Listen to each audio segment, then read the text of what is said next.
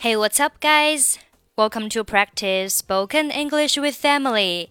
欢迎收听和 Emily 一起练口语，我是 Emily。Today's topic is comforting others.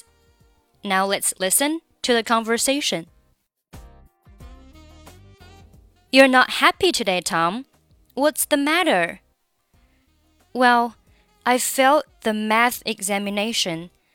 I feel quite ashamed to tell my parents about the results. I'm sorry to hear that. So far I know, you've always been working hard. Yes, I spent much time on it, but. Tom, there's nothing to be ashamed of. You have done your best. You were just unlucky, you know.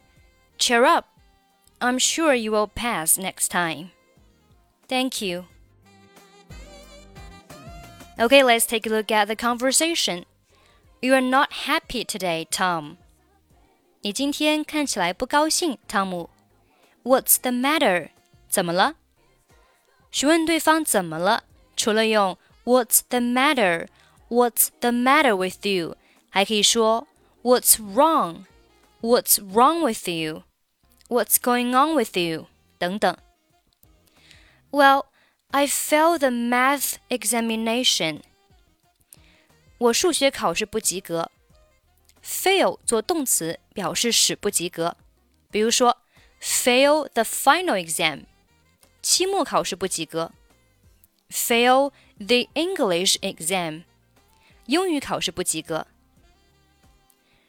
I feel quite ashamed to tell my parents about the results.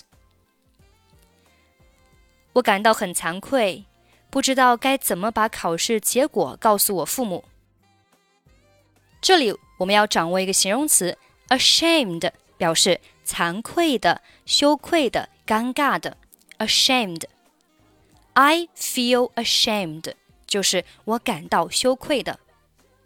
对什么感到羞愧？叫 be ashamed of。be ashamed of。比如说，You should be ashamed of yourself for telling such lies。你应该为你撒谎而感到羞愧。对话当中用到的句型是 feel ashamed to do something，表示因惭愧而不情愿做某事。比如说，I feel ashamed to tell you that I failed the exam。我很惭愧的告诉你，我考试不及格。那这里的 feel 也可以变成一个 be 动词，就是 I am。I am ashamed. I am ashamed. I feel ashamed 都是可以的。I'm sorry to hear that. 听到这个消息，我感到很抱歉。当你听到对方 啊一些不好的事情的时候，你可以说 I'm sorry to hear that. So far as I know，据我所知，You've always been working hard. 你一直以来学习都很努力。Yes, I spent much time on it, but 是的，我花了很多时间在这上面，但是结果却……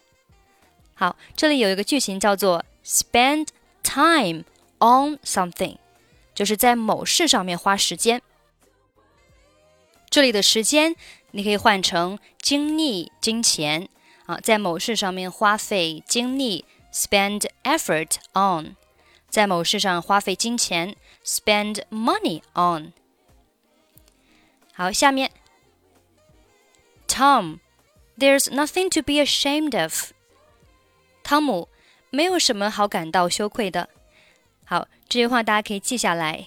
There's nothing to be ashamed of，没有什么好感到羞愧的。There's nothing to be ashamed of. You have done your best. 你已经尽你最大的努力了。You have done your best. You were just unlucky, you know. 你知道的，你只是运气不够。Unlucky 表示不幸运的。Cheer up，振作起来。